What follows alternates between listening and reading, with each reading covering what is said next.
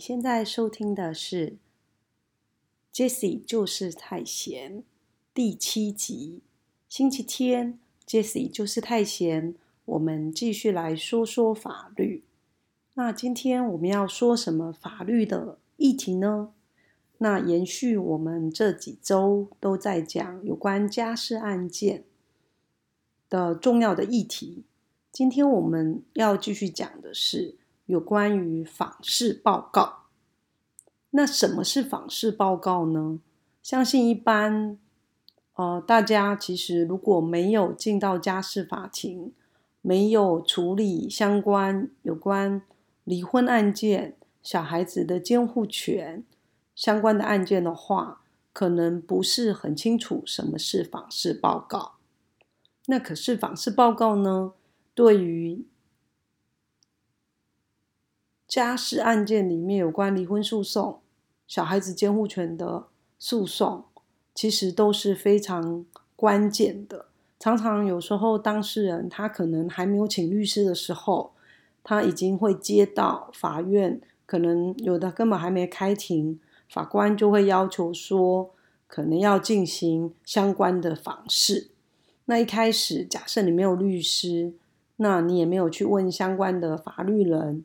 也没有做跟律师做相关的咨询，你可能会搞不太清楚，说那访视到报告到底在干嘛？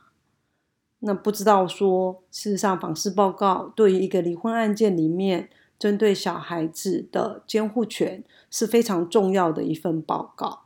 所以今天 Jesse 呢，希望花一点时间来跟大家解释。那当然，这这个议题呢是比较针对特定案件的。可是，Jessie 是希望说，哦，我们 Jessie 说说法律这个单元，可以针对有一些姐妹们，她可能一时半刻她还没有决定要请律师，或者是她的经济状况不允许请律师，但她自己要自己去打这个离婚诉讼或者监护权诉讼的时候，然后她可能对一些法院进行的程序。然后有一些很重要的呃相关的文件资料，比如说类似这个访视报告，有一定的了解，那至少嗯走到法庭里面，走到家事法庭里面，然后心里有个准备，那我觉得对于诉讼会比较有帮助。好，那回来我们讲说，嗯，为什么会有访视报告呢？通常我们看到家事法庭里面的访视报告比较长，呃，法官会要求做的是跟小孩子有关系的，因为访视报告事实上就是法官他没有办法都了解说，好，那那你们这对怨偶，你们现在要离婚了，那你们要争执说小孩子的监护权到底由谁来监护？可是法官是一个中立的第三人啊，他也不知道说你们这个婚姻，不管是五年、十年、二十年、三十年，更甚至四十年，他不知道你们两个的爱恨纠葛到底是进行到什么程度了。那所以说，那需要说透过访视报告来协助法官理解一些事情。所以在一个离婚案件里面，假设涉及到未成年子女的监护。通常会有访视报告，会请社工去做访视。那有时候呢，我们有看到一些离岛的案件，有时候不一定是社工，有可能是社会局相关的人员会去做。因为有时候离岛跟偏乡，它可能有一些资源，可能比较不是那么够。至少这起处理的个案里面，我发现说。有时候法官直接是行文当地的社会局，那当然社会局有可能也是责请呃相关的社工去做啊，这样只是说我们看到的是直接有有的是会发函给社会局，比如说台东的案件啊等等的。那在台北，假设这些比较常处理的是呃北山院的案件，所谓的北山院就是台北地方法院，然后新北地方法院还有士林地方法院。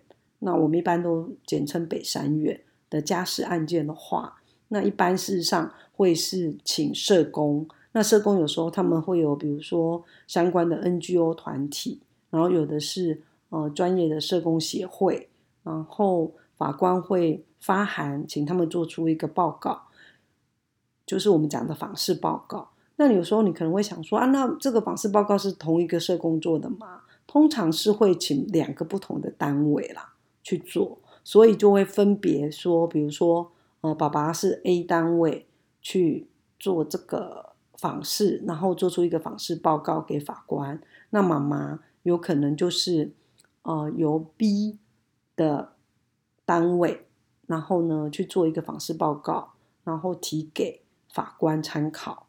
那法官由这个访视报告来判断说，那到底孩子的监护权哦，因为我们要判断到底什么是对孩子最好的嘛，就是民法一零五条之一，子女最大利益的考量。那所以呢，法官就会除了开庭问双方的意见，看双方的诉状，然后呢，甚至有时候小孩子如果够大。然后来问孩子的意愿之外，有时候访视报告也是法官一个参考的标准。那小孩子到底，哦，是是要由谁来监护？访视报告到底怎么呈现出来呢？那我们在实物上看到的是，假设今天主要照顾者是妈妈，那社工在访视报告里面通常，呃，会去看说，那妈妈跟孩子相处的情况。那假设家中有其他的家属的话，也会去看说，那其他这些家属对于这个未成年子女的互动，然后往来的情形反应是怎么样？有时候有的社工是会写的非常细的。那有时候呢，纵使爸爸不是主要照顾者，那法官为了想要呈现说，爸爸是不是真的可以充分的来照顾孩子这件事情。可不可以担任主要照顾者？可不可以担任监护的角色？常常有时候也会说好，那就约定什么时候孩子带到爸爸那边，就是哦，社工访视的时候，希望可以看到孩子跟爸爸的互动。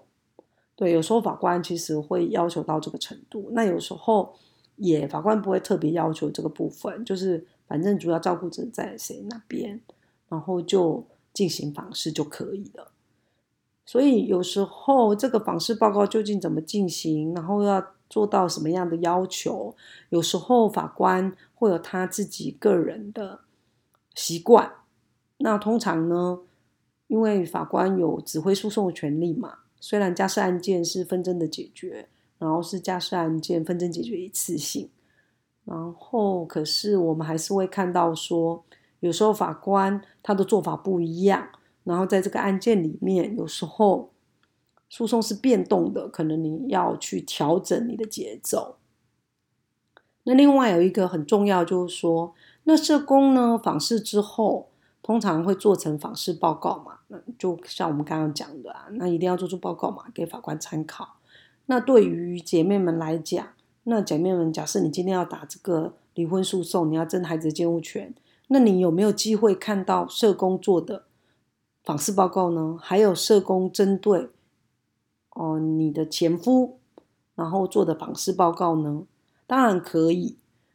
通常我们呢，法院假设已经收到访视报告之后，我们就会问书记官，然后就去阅卷。不过这次也曾经遇到过，曾经在离岛，法官拒绝我去做阅卷，那我就觉得莫名其妙。阅卷事实上才能呈现。那个真实的样貌，那我们可以表示意见呐。因为有时候也许访视报告可能偏颇，或者是有一些误会了。然后当然，我们如果觉得访视报告有一些偏差，然后不是符合事实的部分，当然我们要表示意见呐。那我可是这次曾经遇到过离岛的法官曾经拒绝我去阅访视报告，而且那也是唯一一次我执业二十几年来。做那么多家事案件，唯一一次法官拒绝我阅卷。那法官理由是说，因为离岛地方很小，那做访视报告特定的人谁做成的，可能会呃当事人会知道等等之类的。反正就是他们有很多的理由。所以呢，那是我唯一一次没有遇到访视报告。所以原则上呢，是要让当事人两造去阅卷的。因为毕竟访视报告是一个参考的报告，也不能完全都照访视报告。那有的时候法官也不会完全照访视报告，只是说站在我们的立场，我们要打这个诉讼。那假设姐妹们阅卷之后，纵使你没请律师，你也可以去阅卷哦。好，你就跟书记官约，然后写一个阅卷申请状，一定要去阅。然后讲师报告里面的内容有什么对你觉得对你不利的，或者是说讲的并不是这么的精确，那你一定要表示意见，你一定要写一个状子。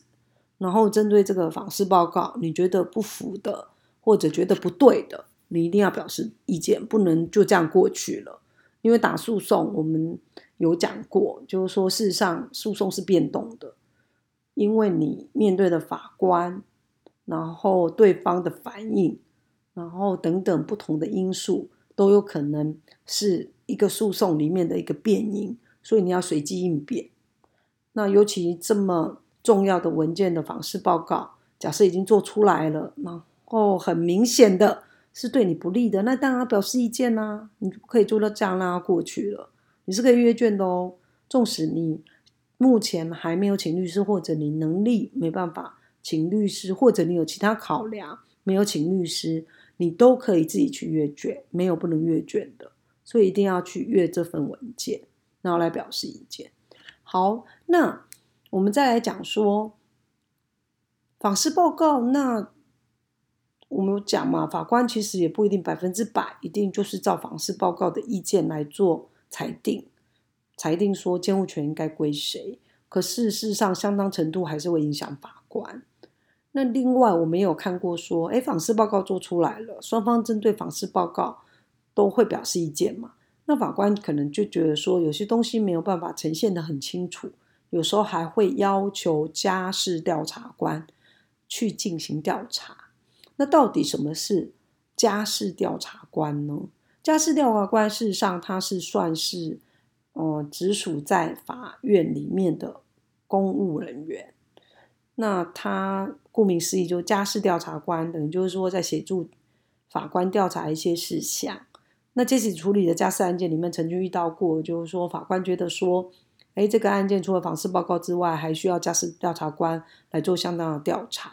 那家事调查官，我们看到是他是会把两照请去法院，然后有相关的询问，那可能也是有一些。呃，资料或者是有一些他看到的东西，会去跟法官报告，这样子等于协助法官来判断说这个监护权案件到底是应该由谁来处理。那这次处理的家事案件的监护人的案件的选定的案件嘛，我没有看过说，哎，法官那个家事他没有请家事调查官来处理。他是访视报告出来之后，他直接跟双方说，这个案件要申请程序监理人。那什么是程序监理人呢？举例来讲，即使有一件案件，可能孩子很小，只是两岁，那大家可以想象说，两岁的孩子，事实上他不太能去判断说一些事情，因为毕竟他还那么小。通常在法院，通常要七岁以后啦，我们才会觉得说他讲的话可能会列入参考。因为毕竟有时候太小的孩子，我们先前说过啊，就有糖给吃，可能他就觉得谁是好人，那他陈述的意见也不一定就说是真的出于我们讲的，就是说他的自识能力可以正常的、合理的判断，然后做出来的一些选择。因为毕竟他就是小孩子啊，他就是小朋友，对，所以一般。假设小孩子是七岁以下，一般不会去问孩子的意见。我们至少实物上看到是这样。那可是问题是说，可是在这个离婚案件里面，爸爸妈妈已经吵得不可开交啦。那两岁的孩子他又不懂事，那怎么办呢？那法官又觉得说，哎，访视报告还没有办法让他，呃，下判断说到底由谁来担任监护或者共同监护比较好的情况下。这其实有看过，说法官就会要求说，那要选任程序监理人，那程序监理人选任的费用不低哦，有时候都要三万多块。那通常情况下，法官是要要求双方各付一半。那最近这次有一个案件是法官要求，呃，申请人啊也是原告，就提起离婚诉讼原告，他要先去垫补这笔费用。对，那程序监理人呢？有时候是法律人，有时候是心理咨商师，有各个呃不同领域的人。那遴选之后，然后进行相关的程序。对，那重点是程序监理人是要站在这个未成年子女的角度来看，说哦，那什么样的照顾是对他比较好的？因为他很小，所以法院帮他请请了程序监理人，希望保障他最大的利益，然后也协助法官做出判断。所以呢，大家要知道说。到底什么是程序监理人？什么是家事调查官？当然也要知道说什么是访视报告。那在一个诉讼里面，假设访视报告出来，你一定一定一定要去阅卷，因为这个非常非常重要。如果你不阅卷，你怎么会知道呢？好，那另外一个，我 Jesse 可能要跟大家解释的就是说，有时候呢，我们在家事法庭里面。我们都会开玩笑说，有时候会有一些很奇怪的鬼故事，就是说鬼故事就是那种，哎，你觉得为什么莫名其妙会发生的事情？所以我们有时候开玩笑说这是鬼故事。可是当然，我们不希望说在一个正式的这样子这么重要的家事案件里面还有鬼故事。可是有时候我们真的会看到一些匪夷所思的事情。那杰西杰职业那么久，也觉得说啊，那 Hello，到底发生什么事了？举例来讲，有时候我们会看到说，社工在访视报告里面竟然会做一些法律的判断，对，他会做法律意见的描述。那事实上，访视报告的意见不是这样的，其实是希望社工去协助法官把一些东西呈现出来。比如说，他可能要很详细的去描述说，孩子被照顾的情形，孩子的被照顾的环境是怎么样。而不是去跟当事人讲说啊，那你这件案件你提离婚诉讼你就不会赢啊，或者是说啊，你这个要申请捐赠你一定申请不到的啦，然后等等之类的。以前我们真的有看过说，我们当事人反映说，社工去家里做访视的时候，会给他一些很奇怪的意见。那有时候有一些意见，甚至跟律师是整个是相反的，所以我们觉得有时候社工。他会去想要做一个法律意见的，嗯，教授，就会让我们觉得很奇怪。那另外还有曾经让杰西觉得很奇怪的是，因为杰西在北上院其实常常处理很多家事案件嘛。那曾经呢陪当事人有一次去调解，那调解委员竟然跟我说他记得我，然后我就说嗯，记得我，然后就说有一个案件，我的当事人是谁谁谁。可是坦白讲，可能是太久以前了，我完全没有印象。对，或者是说那一件案件是不是后来呃没有离婚或者进行到什么之后，whatever，反正就是我不记得那件案件了。那调解委员斩钉截铁的跟我说：“吴律师，我记得你，因为你很凶。”然后呢，我就嗯，听到这里我还是搞不清楚，那他到底要跟我表达什么？后来他就说，他在路上遇见我的当事人，然后我的当事人跟他讲说，他后来没有离婚。哎，那如果请问大家是 Jesse，你会觉得那这这这这这是哪一招？调解委的意思是说，我不应该帮我的当事人打这个离婚诉讼吗？可是问题是，大家知道吗？当大家要走进家事法庭。假设你现在在打一个离婚诉讼，你就知道你中间已经周周折折多久了。我们有的当事人拖了五年、十年呢，他才决定走进家事法庭。然后呢，尤其他才决定说要委任律师。那他来跟律师讲的时候，他会讲他不离婚吗？没有诶，他讲的是说他要离婚诶。那当然，其实人的情感还有一些环境的变化也很微妙，有可能后来他可能选择不离婚了，那也 OK，因为我没有看过说，比如说以前杰西在当家事法庭的调解委员的时候，我们曾经有调过一些案件，调到第二次、第三次，哎，双方觉得说他们想要再试试看，那也 OK，那只是说我那一天去。开那个调解庭，然后调解我忽然这样跟我讲，我就在思考一个问题是：那调解委员的价值观，他是在评断我说我不应该叫当事人离婚吗？可是问题是一个离婚律师的角色是帮当事人离婚呢？当事人委任我们，他是要离婚的，因为事实上大家不要搞错了，律师不是当事人，律师只是一个代理人。代理人的意思是什么？就是我们要受当事人的委任为诉讼代理人，然后呢，可能到法庭里面代理当事人去讲述一些事情。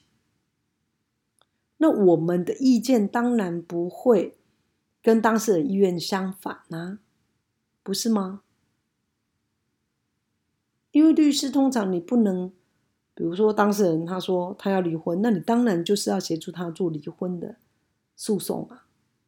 那当然有时候是他莫名其妙被先生告离婚，他根本没有犯任何的过错，然后这个婚姻出现破绽，根本不是这太太的错。当然，太太可以打一个诉讼，就表示说他不要离婚，那这是另外一件事。先前我没有讨论过离婚的案件，那如果大家有意见，或者是说有兴趣，那可以先去听听我们先前有讲过的有关离婚，还有异国婚姻怎么离婚的 podcast。那我们是在大社工小律师的那个单元里面有讲过了，大家可以去听听看。所以呢，我们回来讲说，常常有时候杰西会觉得说，我们身为一个代理人，然后协助当事人进到家事法庭里面，以我们。的职责所在，受人之托，忠人之事，当然针对当事人请求的部分去完成。所以那天调解委员这样子特别跟我讲，我觉得他可能误会了什么事情。那当然角色不一样，可能思考的方向是不一样。也许这位调解员他自己私底下的价值观是劝和不劝离，可是我必须很明白的讲。即使绝对不是那种劝和不劝离的律师，因为我们在一个离婚的诉讼里面，在很多的离婚诉讼里面看到的是很多的配偶，事实上他们已经不适合在一起了。他们从结婚那一天开始就开始吵架，他们吵了十年才离婚。那你觉得说有些人会讲说啊，为了孩子，可是你有没有想过，孩子不希望你们拿他当借口？你们从头到尾根本就不是一对可以好好相处的配偶。你们可能相爱，可是你们没有办法好好相处。那过程中十年来，你们有太多的争吵。那这个孩子从他被出生零岁，一直到十岁，他都已经上小学三年级、四年级了。他为什么要承受不断在你们的吵闹里面度过他的童年？我觉得这也不是一个最好的决定吧，所以接下来是觉得说，假设婚姻已经走到离婚的阶段，那就必须好好的说再见。可是有很多的人，很多的配偶，他们知道怎么相爱，可是他们不知道怎么说再见，尤其走到婚姻里面。有可能你要处理的不是只是男女朋友那种关系，可能不喜欢呢就拜拜。然后呢，只是你要小心一点，有没有恐怖情人让你分不了手？然后可能甚至危险的是造成你生命财产的损失，那都是事小。可是问题是，假设你走到婚姻里面，那你要处理的是有关孩子的事情。基本上钱财产的问题，杰西都会觉得说，只要能解决的问题，钱可以解决问题，都不是最大的问题。最大的问题都是钱不能解决的问题。比如说孩子，孩子你究竟要让谁来照顾？让谁来照顾到他成年为止？那这对夫妻，你们既然已经不能做相爱夫妻，可是你们为了孩子。无论再怎么不愿意，你都要学习，也要练习做合作的父母。这是你的责任，也是你的义务。孩子让你生下来，你们今天大人 OK，你们吵到不可开交，你们走不下去了，你们要分手没关系，因为反正就是说再见。可是孩子的事情，你不能随随便便，你要非常理性的来处理孩子的事情。那这样子才是一个负责任的大人。好，那所以今天呢，我们讲的访视报告是在一个家事案件里面非常非常重要的事项，尤其是在离婚案件里面，当然就是要有孩子的情况下啦，有监护权的争执的时候。房事报告是一个非常重要的报告。那假设姐妹们先前或者将来走到家事法庭，然后要进行离婚的诉讼，那就会面对说房事这件事情。那你必须要知道什么是房事报告。那房事报告在一个离婚诉讼里面，一个监护权诉讼里面，它到底扮演什么样的角色？然后访视报告是怎么被做成的呢？还有访视报告的意见，假设你觉得哦不对不对，根本不是这么一回事，你可不可以表示反对啊？当然可以，你一定要去阅卷，然后赶紧写状子，把你的意见让法官知道，而且是要开庭之前给法官，那这样子法官才有时间可以看呐。好，那如果说社工做出来的访视报告，还没有办法协助法官来下一个判断，说到底谁当监护人或者共同监护的时候，有时候法官也会请家事调查官帮忙来厘清一些事实，然后协助法官做报告、做判断嘛。好，就是说家事调查官可能会给相关的报告，然后协助法官来做判断。那有时候呢，纵使有访视报告，Jesse 也有看过，说法官觉得不够，还需要程序监理人。来做相关的协助，对，所以今天访视报告非常重要。如果姐妹们走到诉讼的阶段，那你又没有律师，当然你有律师，律师会跟你解释啦。访视报告怎么一回事？然后你做访视报告的时候要注意什么事情？那这些东西律师都会帮你非常详细的注意到，那就是按部就班的。虽然诉讼是变动的，可能会因为你遇到不同的法官或对照的相关不同的反应，而有一些微妙的变化，那你都可以稳扎稳打的把这个家事案件打完，然后可以期待中的假设你要争取孩子监护权，可以争取到孩子的监护权。所以房事报告很重要哟。那今天我们的。Jesse 律师就是太闲，周日说说法律就说到这喽。那欢迎大家继续收听，如果对你有帮助，也欢迎你介绍给其他人分享，然后给我们相关的回馈。那针对今天访视报告，你有任何的问题吗？